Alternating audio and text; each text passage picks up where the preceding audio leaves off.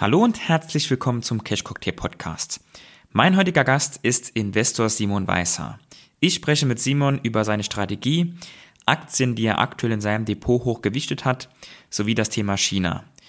Darunter sind wirklich einige Einstellungen, die derzeit nicht dem gängigen Mainstream entsprechen, aber genau deshalb finde ich das besonders interessant, was Simon so zu sagen hat. Für alle, die den Simon noch nicht kennen, er legt seit Jahren öffentlich und transparent eine überragende Performance als Investor hin. Es lohnt sich deshalb immer ganz genau ihm zuzuhören, wenn er spricht. Beispielsweise kann man seine gute Performance auch in seinen Wikifolios sehen.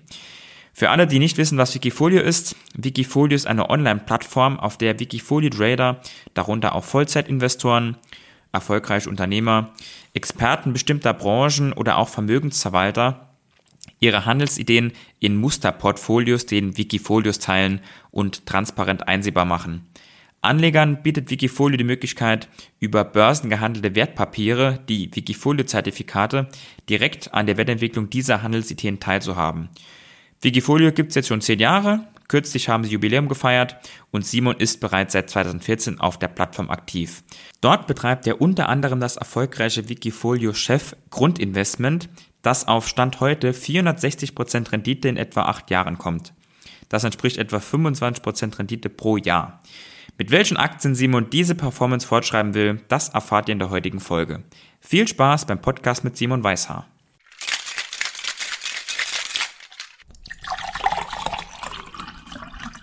Simon, vielen Dank für deine Zeit. Stell dich doch gern zum Anfang einmal kurz vor. Gibt sicher sehr viele Hörer, die dich bisher noch nicht kennen. Ja, mein Name ist Simon Weißer. Ich bin 35 Jahre alt, verheiratet, Vater eines einjährigen Sohnes und ich lebe in Braunschweig. Seit meiner Jugend interessiere ich mich für das Thema Börse und habe dann später auch BWL studiert. Neben meiner Börsentätigkeit arbeite ich auch immer noch Teilzeit im Bereich des äh, Online-Marketings bei einem Energieversorger. Und ursprünglich äh, kam ich zu Wikifolio, weil Freunde und Familie mich angesprochen haben, ob es nicht eine Möglichkeit gibt, von meiner Börsenverrücktheit zu profitieren und mein Depot möglichst äh, zu klonen. Dann habe ich mich etwas umgehört und ähm, bin sehr schnell auf Wikifolio gestoßen, wo ich dieses Konzept perfekt umsetzen konnte. Mittlerweile bin ich seit fast acht Jahren bei Wikifolio, handle dort ähm, absolut transparent. Also jeder kann äh, jede Transaktion von mir nachverfolgen und ich bilde dort mein privates Depot möglichst eins zu eins ab, was dort immer eingesehen werden kann. Habe ich das jetzt eben richtig verstanden? Quasi Börse und alles, was dazugehört, ist dein Hauptjob und du arbeitest da, dazu Teilzeit im Marketingbereich oder habe ich das jetzt falsch verstanden? Also ich bin angestellt als Online-Marketing-Manager, ähm, aber nebenbei habe ich natürlich meine Börsentätigkeit. Ähm, beides ist sehr wichtig für mich. Ich würde jetzt nicht bei einem sagen, dass das mein Hauptjob ist oder dass der Nebenjob ist. Okay, okay. Das soweit zur persönlichen Vorstellung. Du hast ja schon ähm, gerade angesprochen, auch was die Börse angeht. Vielleicht kannst du ergänzend dazu noch etwas zu deiner persönlichen Anlagestrategie sagen. Ja, meine Anlagestrategie basiert auf ähm, der Analyse der Fundamentaldaten des Unternehmens. Also ich bin niemand, der nach äh, einem Chart investiert oder irgendwelchen äh, Chartkriterien, sondern ich schaue mir immer die Unternehmen genau an und versuche dort eine fundamentale Unterbewertung auszumachen. Und wenn da die Chancen deutlich höher sind als die Risiken nach meiner Einschätzung, dann investiere ich da. Ähm, ich bin meist relativ konzentriert auf ungefähr zehn Werte investiert. Ähm, das ist so der Bereich, wo ich mich wohlfühle, wo ich sage, hier kann ich ähm, Chancen und Risiken ganz gut eingehen und damit möglichst eine Überperformance erzielen. Wikifolio hast du eben auch schon angesprochen. Du bist dort seit ungefähr acht Jahren aktiv. Dein größtes Wikifolio dort heißt Chef Grundinvestment, Chef geschrieben S-Z-E-W. Das ist deshalb vor allem für die Zuhörer interessant, weil das ja auch in großen Teilen deinem privaten Depot entspricht. Wenn ich es richtig verstanden habe, ist das Wikifolio ja quasi dein Privatdepot, abzüglich von vielleicht ein paar Nebenwerten, die bei Wikifolio nicht gehandelt werden können. Und wenn man sich das mal anguckt von der Performance, 25 Prozent pro Jahr ungefähr nach Gebühren und das über acht Jahre ist ja wirklich schon extrem starke Leistung. Und deshalb würde ich gern über Werte sprechen, die du dort aktuell etwas höher gewichtet hast. Du hast ja selbst schon gesagt, relativ konzentriert. Deshalb sind da auch mehrere Werte drin, die über zehn Prozent entsprechen. Higher Smart Home wäre zum Beispiel so ein Wert.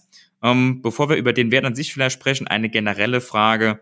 Wie siehst du das China-Risiko? Ich meine, viele Investoren halten sich aus politischen Gründen derzeit aus China ein bisschen fern. Gerade auch heute, wo wir das, äh, wo wir den Podcast aufnehmen, ähm, notieren chinesische Werte wieder extrem schwach. Du fühlst dich aber mit der China, mit den China-Werten doch aktuell wohl. Vielleicht kannst du da ein paar Dinge dazu sagen.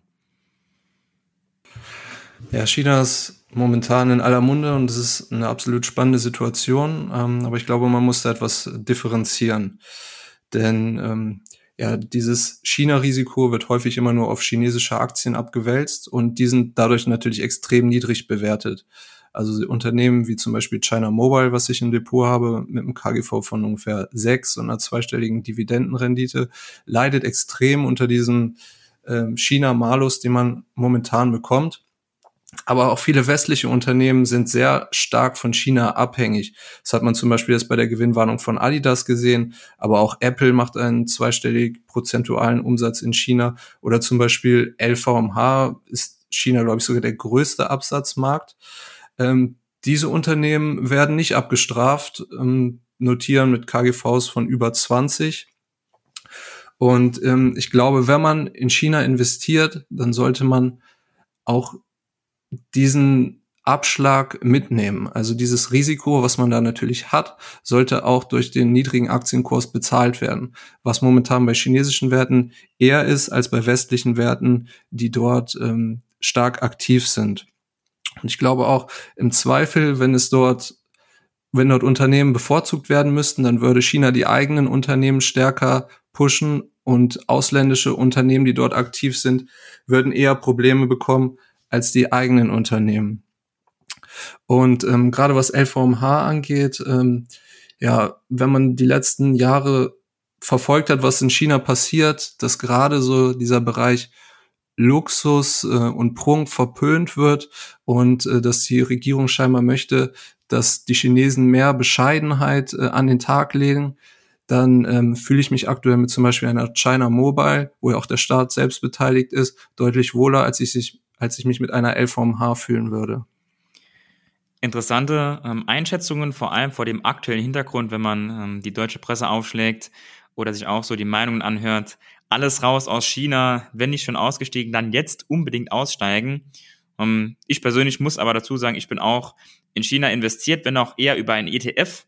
Um, ähm, aber trotzdem um, ähm, sehe ich das immer eigentlich sehr positiv, wenn die einhellige Meinung so extrem negativ ist. Um, da bin ich dann auch sehr, sehr gerne investiert. ist auch aktuell bei uns so, sobald wir eine Instagram-Story posten zu China, ähm, dann sind da die Meinungen wirklich so unglaublich eindeutig. Das habe ich äh, selten erlebt jetzt, seit wir das Ganze seit, machen, seit drei Jahren. Dann lass uns aber für alle, die China doch nicht so ganz weit wegstellen, noch dann konkret über die zwei Werte sprechen, die du im Depot hast, ähm, China Mobile und Haya Smart Home. Kannst du mal kurz dazu sagen, warum ausgerechnet die beiden Werte jetzt für dich unter den China-Werten, die ja alle sehr niedrig notieren, die zwei interessantesten sind? Äh, einerseits China Mobile eben schon angesprochen, ist der von den Kunden her größte Mobilfunkanbieter der Welt mit fast eine Milliarde Kunden. Sie sind auch in äh, China natürlich äh, Marktführer, auch was den Umsatz angeht. Ähm, der chinesische Staat ist Mehrheitsaktionär. Ähm, es gibt in China sowieso nur drei Telekommunikationsunternehmen, wo überall der chinesische Staat der Mehrheitsaktionär ist.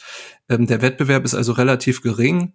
Ähm, wir haben ja ein Produkt, was auch in einer Rezession gut funktioniert, weil man eben nicht so schnell seinen Mobilfunkvertrag kündigt. Wir haben eine niedrige Bewertung. Äh, die Aktionäre werden durch eine hohe Dividendenrendite stark an dem Erfolg beteiligt.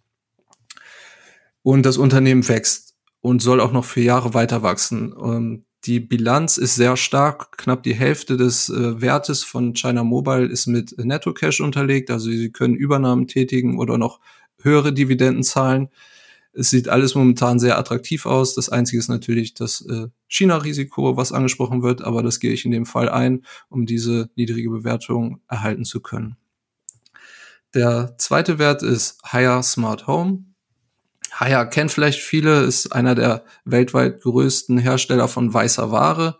Also zum Beispiel ähm, was Kühlschränke angeht oder Waschmaschinen, Trockner, aber auch Klimaanlagen, Wärmepumpen. Da sind sie in vielen Bereichen ähm, Weltmarktführer. Sie haben einige Tochterunternehmen, die auch zu dem Unternehmen gehört, wie zum Beispiel Candy aus Italien oder äh, die Tochter ehemals von General Electric, GE Appliance, haben sie übernommen und sind dort äh, auch in den USA mit einer sehr starken Marktstellung aktiv. Einerseits ist das Unternehmen generell schon niedrig bewertet. Ähm, sie waren in China, in Shanghai schon sehr, sehr lange an der Börse und vor ein paar Jahren haben sie sich dann gedacht, wir gehen jetzt auch mal in Deutschland an die Börse, mehr so als zu Marketingzwecken. Sie haben nur drei Prozent ihrer Aktien hier gelistet. Das Problem war, dass damals gerade schon so eine Zeit war, wo chinesische IPOs in Deutschland stark verpönt waren. Also man hat ihn überhaupt nicht getraut. So kam es, dass selbst diese drei Prozent, die so ungefähr 200 bis 300 Millionen Euro ausmachten, hier keine Abnehmer gefunden haben. So musste Hire dann befreundete Unternehmen, wie man es genannt hat, also IPO-Helfer heranziehen, die dann größere Teile dieses IPOs gezeichnet haben, aber eigentlich gar nicht in Hire investiert sein wollten. Ähm, das führte nun dazu, dass der IPO, der so bei 1 Euro ungefähr pro Aktie stattfand, jetzt viele Jahre immer noch in diesem Bereich gedeckelt war, weil diese IPO-Helfer nach und nach ihre ähm, Anteile abgegeben haben zu diesem Wert. Der ursprüngliche Preis in Shanghai oder inzwischen auch nach dem dritten IPO in Hongkong ist inzwischen deutlich gestiegen und ähm, hat etwa den dreifachen Wert dieses deutschen IPOs, obwohl es genau die gleiche Aktie ist, mit genau den gleichen Rechten. Man erhält genau die gleiche Dividende, also die Rendite ist dann damit bei den deutschen Aktien dreimal so hoch. Und deshalb ähm, hat man hier eine hohe Chance, weil die Bewertung natürlich extrem niedrig ist aufgrund dieses eigentlich nur ähm, Drittelwertes der Hauptaktien in China und Hongkong. Dann vielleicht noch eine Nachfrage zum Thema Dividende. Du hast ja jetzt schon ähm, da was dazu gesagt. Bei Hire Smart Home dreifache Dividende aufgrund des Abschlags. Bei China Mobile zweistellige Dividendenrendite. Vielleicht kannst du hier mal eine Prognose wagen oder mal ein bisschen in die Zukunft gucken. Wie stabil ist denn bei den beiden Werten die Dividende und mit welcher Dividende rechnest du da in den nächsten ähm, ja, Jahren? Ähm, bei beiden Werten hat man den Vorteil, dass Analysten momentan davon ausgehen, dass die Gewinne ähm, bei China Mobile etwa 10% und bei Higher Smart Home pro Jahr um 15% in den nächsten Jahren wachsen sollen. Die Dividende soll aber überproportional gesteigert werden, weil man die Ausschüttungsquote generell etwas erhöhen möchte. Also sollte die Dividende auch Jahr für Jahr in den nächsten Jahren, soweit man schauen kann, steigen, sollte halt hier nicht irgendwelche politischen Eingriffe stattfinden, die dies ähm, verhindern. Aber momentan sieht es nicht aus. Also jetzt in der Rede, die Xi gehalten hat, war es ja eigentlich genau das Gegenteil. Er hat gesagt, er möchte die Investitionen äh, von westlichen Bürgern äh, fördern. Er möchte den Markt öffnen. Und er möchte Rechtssicherheit für Investitionen von ausländischen Investoren in China schaffen. Äh, all das spricht dafür, dass es gut ausgehen könnte, nur der Markt glaubt ihm momentan nicht. Also enormes ähm, Chance-Risiko-Verhältnis nach oben wie nach unten. Ich meine, du hast sicher auch schon ähm, den einen oder anderen Analysten gelesen, der ähm, China mit Russland vergleicht und auch dann sagt, dass es hier eine gewisse Chance gibt, dass Wertpapiere für Ausländer komplett wertlos werden könnten. Auf der anderen Seite, ähm, wenn chinesische Werte auch nur ihr eigenes faires Niveau von vor wenigen Jahren erreichen, hat man ja ein enormes ähm, Aufwärtspotenzial. Ähm, ich glaube, du hattest ja auch einen Russlandwert im Depot und hast ja quasi das dann auch mitgemacht. Was würdest du sagen, gibt es da tatsächlich eine kleine Chance, dass vielleicht China-Werte auch für Ausländer wertlos werden? Oder wie schätzt du das Ganze ein? Ähm, ja, ich hatte Russlandwerte im, im Depot und habe sie verkauft, bevor der Handel gesperrt wurde. Aber momentan ist es ja sogar so, dass obwohl Russland ja noch eine schwierigere Stellung hat als China, weil man hier generell nur die ADRs oder GDRs handeln konnte, konnte man sie inzwischen in echte Aktien umwandeln und wenn sein Depot das erlaubt, konnte man diese Aktien auch in Russland verkaufen. Und ich habe mir heute mal angeguckt, wie da so die Werte stehen, zum Beispiel eine Luke Oil könnte man heute für 73 äh, Euro die Aktie verkaufen. Vor dem Krieg stand sie bei 80 Euro. Ähm, also wertlos sind die nicht geworden. Da wurde vieles heißer gekocht als am Ende gegessen. Und in China ist das ja sowieso noch mal was anderes. Ich habe jetzt keine ADRs äh, im Depot, sondern nur Hongkong-Aktien. Und dort ist die Situation dann ja sowieso noch mal einfacher, weil man diese in dem Form ADRs dann nicht verbieten kann, sondern der Handel in Hongkong weiterläuft und es eine Möglichkeit geben wird, diese zu verkaufen. Ich denke, die Info mit Russland ist für viele auch zum heutigen Tag noch neu. Das stelle ich auch immer wieder fest. Aber kann ich dazu ergänzend sagen, auch ich achte bei meinen ETFs oder bei meinem China-ETF eben drauf, dass da echte China-Aktien drin sind, ähm, investiere deshalb nicht über den MSCI Emerging Markets, sondern über einen reinen China-ETF, wo die Hongkong-Aktien drin sind, ähm, dass man da die Vorteile in der Richtung auch mitnimmt. Aber lass uns ähm, von den China-Werten weitergehen. Ich denke, da haben wir jetzt ähm, die aktuelle ähm, Phase ja gut mitgenommen, gerade auch mit den ganzen Schlagzeilen, die jetzt heute am Montag, also fünf Tage vor Podcast-Veröffentlichung, da auch wieder ähm, reinkamen, gut mitgenommen. Ähm, lass uns zu den anderen Werten gehen aus deinem Wikifolio-Chef Grundinvestment und somit auch aus deinem privaten Depot. Da fällt auf, dass vor allem Value-Werte aus dem Energiebereich bei dir hochgewichtet sind. Warum bist du aktuell für diese Werte denn besonders optimistisch? Ja, es ist so, dass der Markt immer noch skeptisch ist, was den Ölpreis angeht. Ähm, die Ölaktien preisen immer noch so Kurse von, von rund 60 Dollar je Barrel ein. Wir stehen immer noch deutlich darüber. Ähm, der Markt geht aber davon aus, dass es nicht mehr lange so bleiben wird. Und da bin ich optimistischer, denn ähm, gerade die OPEC Plus äh, scheinen da jetzt wirklich Druck zu machen und wollen den Ölpreis hochhalten. Gerade jetzt in einer Zeit, wo andere Energieformen auch sehr hoch notieren, wollen sie ihr Öl äh, entsprechend bepreist haben. Und äh, ja, die Reduktion der Fördermengen war inzwischen so stark, ähm, dass dies auch wirklich den Ölpreis länger stabilisieren sollte. Die äh, USA, die momentan noch auf ihre strategischen Reserven zugreifen, um den Ölpreis zu drücken, das kann auch nicht mehr lange funktionieren, denn die Reserven sind schon auf einem 40-Jahres-Tief. Irgendwann müssen sie eher anfangen, diese aufzufüllen. Und ähm, ja, Ölaktien sind immer noch extrem niedrig bewertet, gerade weil man eben davon ausgeht, dass dies nicht lange so bleiben wird. Und diese Chance nutze ich und ich denke, wir werden noch länger Zeit mit höheren Ölpreisen zu tun haben und diese Unternehmen werden letztendlich davon profitieren. Einer dieser Werte, die aktuell über 10% deines Depots ausmachen, ist Total. Warum ziehst du Total beispielsweise jetzt anderen Ölwerten vor? Total ist nochmal deutlich günstiger als zum Beispiel die US-Ölwerte. Wir haben gleichzeitig hier den Vorteil ähm, mit der Währung, denn Total verkauft sein Öl ja auch nach Dollar und ähm, bilanziert seine Gewinne in Euro, sodass hier zusätzliche Gewinne entstehen. Und gleichzeitig haben wir nicht Währungsrisiken wie andere Ölunternehmen, zum Beispiel BP und Shell, die in dem Fund notieren, was bei der aktuellen Unsicherheit in Großbritannien ebenfalls ein zusätzliches Risiko ist. Viele Energiewerte sehe ich da auf jeden Fall, wenn ich Chef Grundinvestment durchscrolle. Ähm, die haben ja unter anderem auch dazu beigetragen, dass sich dein Wikifolio seit Jahresanfang extrem gut gehalten hat. Nur minus 1,5 Prozent steht da seit Jahresanfang zu Buche. Wenn man da ähm, den Markt nimmt, egal welchen Index, ähm, weltweit, S&P oder auch ähm, in Europa, ganz egal, da hast du auf jeden Fall deutlich outperformed, obwohl du ja durchgehend 100 Prozent investiert bist. Ähm, du bist ja auch bei uns im Small Caps Club drin und dort haben wir den Slogan Überrendite durch Nebenwerte. Deshalb würde ich jetzt mich gerne auf diese Überrendite mal konzentrieren, wie du es jetzt genau dieses Jahr geschafft hast, den Index out zu performen, nachdem du ja davor auch im Bullenmarkt quasi besser performt hast als die Indizes. Ich glaube, es lag daran, dass ich schon ähm, relativ früh erwartet habe, dass sich die Wirtschaft abkühlen wird und dass die Zinsen steigen. Vielleicht schon etwas zu früh, weil ich im letzten Jahr schon ähnlich positioniert war und das erwartet habe. Es hat allerdings etwas gedauert und äh, die Früchte habe ich dann erst dieses Jahr ernten können, weil ich immer auf besonders niedrig bewertete Unternehmen achte und auf keine Hypes aufspringe. Und gerade diese Hype-Werte sind es ja dieses Jahr, die dann so stark unter die Räder gekommen sind. Letztes Jahr hätte man mit denen vielleicht noch was verdienen können. In diesem Jahr hat es sich dann ausgezahlt.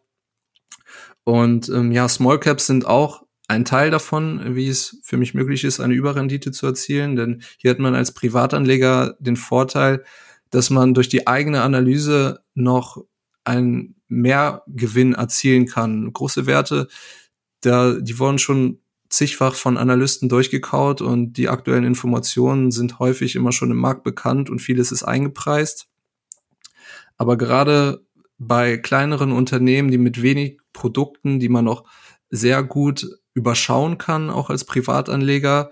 Und ähm, dort kann man dann von einem Zyklus sehr stark profitieren. Denn dieses Einproduktunternehmen ähm, wird in bestimmten Boomphasen natürlich im Kurs deutlich stärker zulegen können als andere Unternehmen, die stärker diversifiziert sind. Nehmen wir mal als Beispiel, wenn es jetzt das Unternehmen Magnum Eis geben würde und die bringen jetzt ein neues Eis raus, was jeder haben will und die würden ihren Umsatz in einem Jahr verdoppeln. Dieses Unternehmen Magnum würde den Aktienkurs wahrscheinlich stark steigern können. Aber Magnum ist nun mal Teil von Unilever, die haben sehr viele Marken, unterschiedliche Bereiche äh, dort würde man so einen Anstieg vielleicht gar nicht merken. Der würde möglicherweise sogar durch äh, die andere Sparte, die sie haben, Langnese aufgefangen werden, weil dort weniger verkauft wird und letztendlich ähm, kommt das gar nicht raus. Aber wenn man diese ein, ein Produktunternehmen oder kleine Unternehmen nimmt, wo man solche Entwicklungen antizipieren kann, dann kann man auch als Privatanleger davon sehr stark profitieren, wenn man dies frühzeitig erkennt. Finde ich extrem spannend, diese Erläuterung. Vor allem auch, ähm, weil du ja eben für uns auch Small Caps Club schreibst und wir jetzt sowohl mit unserem Musterdepot als auch du mit deinem Depot jetzt im Bärmarkt outperformt haben, obwohl wir doch verschiedene Strategien anwenden. Also es führen auch im Bärenmarkt viele Wege nach Rom und man kann da auf unterschiedliche Art und Weise ähm, ja, den, den Markt schlagen. Ähm, du hast jetzt auch gesagt, warum du vielleicht die ganz großen Unternehmen ähm, nicht im Depot haben möchtest. Das fällt nämlich auch auf, wenn man jetzt schon länger ähm, dein Depot verfolgt. Also solange ich das verfolge, habe ich dort auch noch nie so ein ganz, ganz großes Unternehmen gesehen. Also jetzt mal die großen amerikanischen Tech-Unternehmen zum Beispiel oder auch Werte wie Unilever. Ähm, meidest du die generell aus den eben genannten Gründen oder ist es da aktuell auch so, dass du sagst, die sind auch einfach nicht gut bewertet für dich persönlich? Es gab durchaus schon Phasen, wo zum Beispiel meine Alphabet ähm, im Depot war. Es kommt immer auf die Bewertung an, auf den Ausblick. Momentan scheint zum Beispiel Alphabet auch nicht teuer bewertet, aber man weiß eben nicht, wie die Rezession letztendlich diesen Werbemarkt und damit auch Google treffen wird. Und das kann eben dann auch nochmal deutlich auf dem Kurs lasten. Deswegen halte ich mich davon fern und suche mir eher Werte, wo ich keine böse Überraschung erwarten muss, was die nächsten Quartalzahlen angeht, sondern Unternehmen, wo man es ganz gut abschätzen kann, dass es gut laufen wird. Das sind halt eben die Energiewerte, die momentan stark profitieren. Aber grundsätzlich schließe ich das nicht aus, aber ich glaube nicht, dass ich damit eine große Überrendite erzielen werde, sondern es sind eher die kleinen Werte, die man nicht so auf dem Schirm hat. Dann lass uns weiter über kleine Werte sprechen. Ähm, deine nächste Analyse bei Small Caps Club, die geplant ist, das kann ich jetzt schon verraten, das ist KGHM, ähm, ist derzeit auch in deinem Depot vertreten, werden die meisten vermutlich gar nicht kennen. Deshalb, was machen die überhaupt und warum findest du KGHM derzeit so spannend? KGHM ist ein Rohstoffunternehmen aus Polen. Die sind der siebtgrößte Kupferproduzent und zweitgrößte Silberproduzent der Welt. Sie produzieren ähm, auch in Chile, Kanada und USA, also nicht nur in Polen. Sie haben eine sehr solide Bilanz, ein äh, deutlich einstelliges KGV, sind jetzt auch stark äh, runtergekommen, weil man natürlich aufgrund der Rezession man denkt, ja, die Kupferpreise werden darunter leiden, wenn die Wirtschaft äh, nicht, äh, also nicht an Fahrt gewinnt. Ähm, aber bei Kupfer haben wir halt eine Sondersituation, denn Kupfer wird sehr stark in den erneuerbaren Energien gebraucht. Und das ist nicht nur bei Kupfer so, sondern auch bei Silber. Und genau bei diesen beiden Punkten ist KGRM sehr stark positioniert. Ähm, die Kupferreserven, also das, was die Unternehmen bereits auf Vorrat haben, ist auf einem niedrigen Niveau. Und sie benötigen in den nächsten Jahren wahrscheinlich deutlich mehr, als die Unternehmen produzieren können. Das spricht dafür, dass der Kupferpreis auch trotz einer Rezession deutlich steigen sollte und KGAM könnte davon überproportional profitieren. Wenn jetzt der eine oder andere denkt, die KGHM-Analyse vom Simon, die würde ich auch gern lesen, ähm, klickt mal in die Shownotes rein. Dort findet ihr den Link zu Small Caps Club. Ähm, dort könnt ihr auch dann gerne den Code REOPEN benutzen. Der funktioniert noch diese Woche ähm, bis zum 5. November. Ähm, damit bekommt ihr den ersten Monat statt für 29,90 für 9,90 Euro quasi zum Testen, um mal reinzuschauen, ob das etwas für euch ist. Small Caps und auch die Werte, die wir analysieren, gerne mal reinschauen, ausprobieren und dann auch die Analysen vom Simon lesen. Ich würde aber jetzt gern, ähm, wenn wir schon noch ein bisschen weitergehen, nach Value-Werten und Small Caps, würde ich noch gern auf die echten High-Growth-Werte eingehen. Warum du die aktuell nicht in Depot hast, hast du ja eben quasi schon so nebenbei ähm, auch gesagt, warum für dich andere Werte eher interessant sind. Ähm, aber ich würde gerne wissen, ob du vielleicht auch diese High Growth und auch Tech-Werte, ob du da aktuell vielleicht auch Werte auf deiner Watchlist hast, wo du sagst, wenn die Inflation ähm, ihren Peak erreicht hat oder auch vielleicht wenn die Wirtschaft wieder ähm, stabiler ist, dann wären das Werte, auf die ich dann besonders achten würde. Tatsächlich gar nicht so konkret. Ähm, ich bin da immer noch sehr zurückhaltend, was diese High Growth Werte angeht momentan. Denn ja, das Zinsumfeld spricht aktuell nicht dafür, denn ja, diese Werte sind zwar stark gefallen, aber sie sind immer noch nicht günstig. Sie machen keine Gewinne, daher sind Alternativen immer noch deutlich zu bevorzugen. Ähm, wenn sich das Umfeld mal ändern sollte, werde ich mir den Markt wieder genau angucken und gucken, was dann für spannende Unternehmen sehr stark zu Unrecht unter die Räder gekommen sind. Aber momentan sehe ich noch kein Ende des Sturms. Deswegen befasse ich mich momentan mit diesen Werten noch nicht. Kein Ende des Sturms ist ein gutes Stichwort. Das wäre nämlich dann auch meine letzte Frage. Ähm, ich würde gerne deine Prognose für das kommende Jahr für die Aktienmärkte so ein bisschen hören. Kurzfristig hast du schon angedeutet, bist du eher ähm, pessimistisch. Um, und natürlich kann es auch keiner vorhersagen. Aber wenn du dich jetzt mal ein bisschen weiter aus dem Fenster lehnen würdest, was denkst du, wie werden die nächsten drei, vier, fünf Quartale an den Aktienmärkten verlaufen? Und siehst du jetzt nächstes Jahr um diese Zeit ähm, eine Phase, wo wir vielleicht schon wieder ähm, deutlich höher stehen könnten in die globalen Indizes. Ja, ich glaube tatsächlich, dass es in den nächsten Quartalen erstmal nochmal schwierig werden wird. Und gerade weil die Probleme, die jetzt auftreten, Rezession, Inflation und so weiter, die Unternehmen jetzt erst wirklich trifft und es sich erst in den nächsten Zahlen zeigen wird. Dann könnten nochmal einige Unternehmen und Kurse leiden. Dann stellt sich die Frage, ob die Fed mit ihrer Zinspolitik die Inflation in den Griff bekommen hat oder ob wir halt eine Lohnpreisspirale sehen, sich die Inflation weiter aufschaukelt und die Probleme größer werden. Wenn wir bei der Inflation einen Abschwung sehen, einen deutlichen Abschwung sehen, dann glaube ich, könnten auch die Märkte wieder steigen, dann könnte sich vieles beruhigen, wenn die Zinsen langsam das erste Mal gesenkt werden können. Aber das erwarte ich frühestens ungefähr ja, zu dieser Zeit in einem Jahr. Vorher, glaube ich, könnte es noch holprig werden. Aber auch wenn du die nächsten drei, vier Quartale eher pessimistisch bist, trotzdem bleibst du bei deiner Anlagestrategie immer bei einer 100% Investmentquote oder könnte da auch was kommen, wo du sagst, da weiche ich vielleicht auch dann mal davon ab? Ich bleibe immer bei 100%, wenn ich Unternehmen finde, wo ich ein positives Chance-Risiko-Verhältnis sehe. Und momentan ist das bei Energiewerten der Fall. Da muss ich mir nicht groß Gedanken um viele Probleme machen, die die meisten Industrieunternehmen betrifft oder Unternehmen, die von hohen Zinsen ähm, unter hohen Zinsen leiden werden, ähm, sondern momentan profitieren diese Unternehmen. Und die haben ein, für mich ein positives Chance-Risiko-Verhältnis und deshalb bin ich da auch voll investiert, weil ich davon ausgehe, dass diese Unternehmen äh, höher stehen werden in einem Jahr. Und ich werde erst wechseln, wenn ich wieder andere Unternehmen attraktiver finde als die, die ich jetzt habe. Simon, vielen Dank für deine Zeit. Ich glaube, ähm, viele Hörer haben hier ein paar neue Ansichten gewonnen und werden dir einige Erkenntnisse mitnehmen. Dankeschön. Danke auch. Dieser Podcast dient lediglich der Allgemeininformation und gibt die persönliche Meinung von mir und meinem Gast wieder. Alle Angaben erheben keinen Anspruch darauf, vollständig und richtig zu sein und sind zudem keine Handlungsempfehlung an dich, bestimmte Finanzinstrumente zu handeln. Wir sind also nicht verantwortlich, wenn du aufgrund unserer Inhalte Entscheidungen zu deiner Geldanlage triffst. Wir machen in diesem Podcast keine Anlageberatung, denn wir wissen ja auch im Einzelfall gar nicht, ob eine bestimmte Aktie zum Beispiel für deine persönliche Risikobereitschaft geeignet ist.